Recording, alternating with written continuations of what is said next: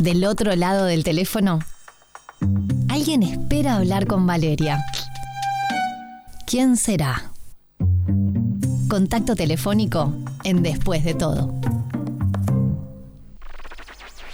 Y podríamos decir que no tibio sino calentita está esta propuesta porque estrenó el 6 de abril. Va justamente los jueves de este mes 21 horas en la sala principal del Teatro Estela d'Italia. Sor Juana Inés de la Cruz o Juana Díaz Baje, una de las más grandes poetisas literarias y escritoras de la época mexicana, influyente, es traída o es llevada, como prefieras verlo, traída por venir a nuestro país sobre las tablas o llevada a ese escenario teatral por este equipo eh, hermoso. Y justamente tenemos allá amiga de la casa, Gaby Pasos, ante el otro lado del teléfono para contarnos más de Sor Juana. ¿Cómo estás Gaby? Bienvenida. Hola, ¿qué tal? Buenas noches, Valeria, ¿cómo estás? Un gusto estar otra vez con ustedes y con la audiencia, presentando ahora este nuevo espectáculo que como bien decías, está recién estrenadito del jueves pasado y bueno, continúa los jueves de abril en el Teatro Estela.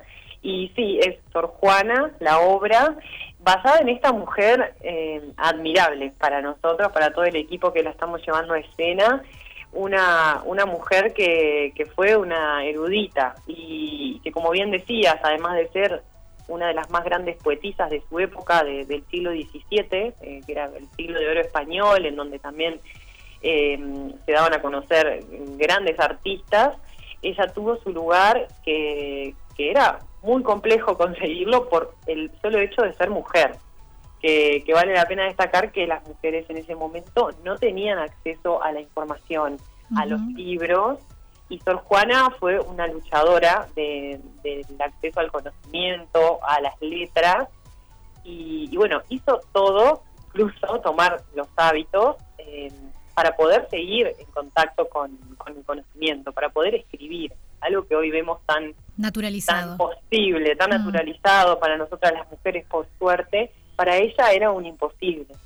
Y, bueno, se dice que, que, su toma de hábitos no, no llega tanto por el llamado de Dios, sino porque, bueno, eran los dos caminos que había para las mujeres, ¿no? O el mandato de, casarse, tener hijos, o, bueno, tomar los hábitos y, vio el camino como para poder seguir teniendo sus libros y su biblioteca eh, a través de la iglesia. y, y, bueno, y se dice también que Sor Juana es una de las primeras feministas en ser publicadas, que claramente en esa época eh, este término no existía, no, no estaba desarrollado, pero, pero sí luchó fervientemente por, por los derechos de la mujer.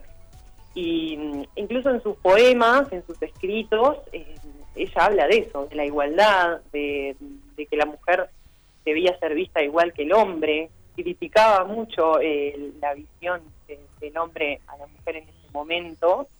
Tiene un poema muy conocido que es Hombres Necios, de los más conocidos, donde eh, realmente pone, pone ahí, lleva en sus escritos eh, el, lugar de, un hombre que eh, anulaba a la mujer completamente o solamente la veía para determinados roles y no se le aceptaba su inteligencia. Y, y bueno, fue una vida muy dura, porque dentro de la iglesia fue muy cuestionada, sobre todo por el arzobispo en ese momento de México, que no era México porque era la Nueva España, había un virreinato. Bueno, le hicieron la vida imposible realmente como para que ella pudiera seguir escribiendo y teniendo con ella sus, libros que eran su, tesoro más preciado. Si será feminismo, aunque no le pusieran ese concepto, hombres necios que acusáis. Y lo que hace es, em, yo en algún momento, pero en el liceo fue que recuerdo haberlo leído, y que en definitiva, corregime porque ustedes lo estudiaron mucho más para la obra, termina definiendo cómo el comportamiento, ellos explican como hombres el comportamiento sexual femenino que ellos mismos están censurando, o sea, se da como esa contradicción, ¿no? De, mostrar a la mujer censurada por cosas que ellos mismos generan o analizan del comportamiento femenino, ¿no? Es como que e, está heavy, porque yo me acuerdo que cuando lo leí, típico cuando analizas poemas y, ese tipo de, de textos, empezabas a sacar línea por línea y te mostraba una, manera de vernos a las mujeres. En alguna parte recuerdo que decía em, que no teníamos razón, que, que, combatíamos una resistencia este, que, que no nos pertenecía. O sea, me acuerdo que fue tremendo porque yo dije, era 1600 por ahí creo, si no recuerdo mal. Sí, qué salado esta mujer, en realidad lo voy a decir más coloquial como lo pensé en su momento, qué salada esta mina que en el 1600 era capaz de analizar la manera en que nosotras nos conceptuamos a nosotras mismas a raíz del comportamiento de los hombres. Para mí, en ese, en ese punto de vista, es genial. Ahora, yo me, me da la gran pregunta. ¿Conocemos mucho a Sor Juana? Porque yo sin ser dos o tres poemas, entre ellos estos hombres necios que acusáis, recuerdo la frase así, es como que me quedó grabado.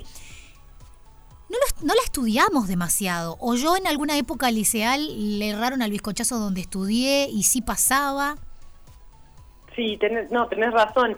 Eh, hay algunas propuestas de, literatura, algunos docentes que sí la traen eh, hasta el día de hoy en, programas, pero no, no son tantos y en realidad es una, una revelación. O sea, fue una, Claro, porque ponele que años atrás no, pero en la actualidad y que se maneja el feminismo conceptual desde tantos lugares, me resulta raro que poco se la, se la expone. Y, y por eso me encanta que ustedes la lleven al teatro además, porque quien por ahí no es de leer, quien por ahí no es tan de la poesía, verlo en una representación, me parece que van a dejar un plus muy importante, que es conocer un personaje que no debería pasar tan desapercibido en tiempos como hoy, en los que corren y en los que se maneja un feminismo que yo siempre digo, la línea fina entre no el feminismo de, odiar al hombre, sino de mostrar el por qué naturalizamos un montón de cosas que culturalmente ahora son mochilas que nos vamos sacando, ¿no?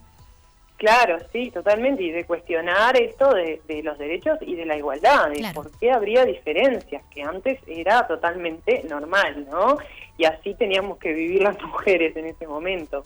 Eh, la verdad que es una propuesta muy interesante, a, todos nosotros, parte del equipo, nos pareció increíble, no, no dudamos un segundo en formar parte y se lo agradecemos a la directora Laura Biojo, que es una fanática de Sor Juana, de, la literatura en general y la poesía, pero ella hace muchos años que la viene siguiendo, la lee, la estudia, y era como su gran debe llevar a escena esta obra que mostrara la vida de Sor Juana y que abriera también eh, la información a, a, todas las personas que quieran, que quieran ver la obra y conocerla y, bueno, de ahí un poco surge esta, esta posibilidad de, hacer Sor Juana. Gaby, tenés un nombre, porque hasta, hasta donde vas vos y donde va Lorena Ocampo en, en, el elenco, hay una línea en el que el disfrute de un texto así, de plantear algo así, como que por lógica una la asume desde un lugar. Tenés a un caballero, a Ismael. Ismael Gariazzo, vamos a decir bien. ¿Cómo lo palpita él en escena? ¿Cómo, cómo lo lleva? Tenemos dos, dos, hombres. Ángel. Porque está Ismael y Ángel Armaño también. Me olvidé de Ángel, mala mía. No, no hay problema. Eh, somos cuatro mm, actores, actrices en escena. Eh, Lorena Ocampo representando a Sor Juana.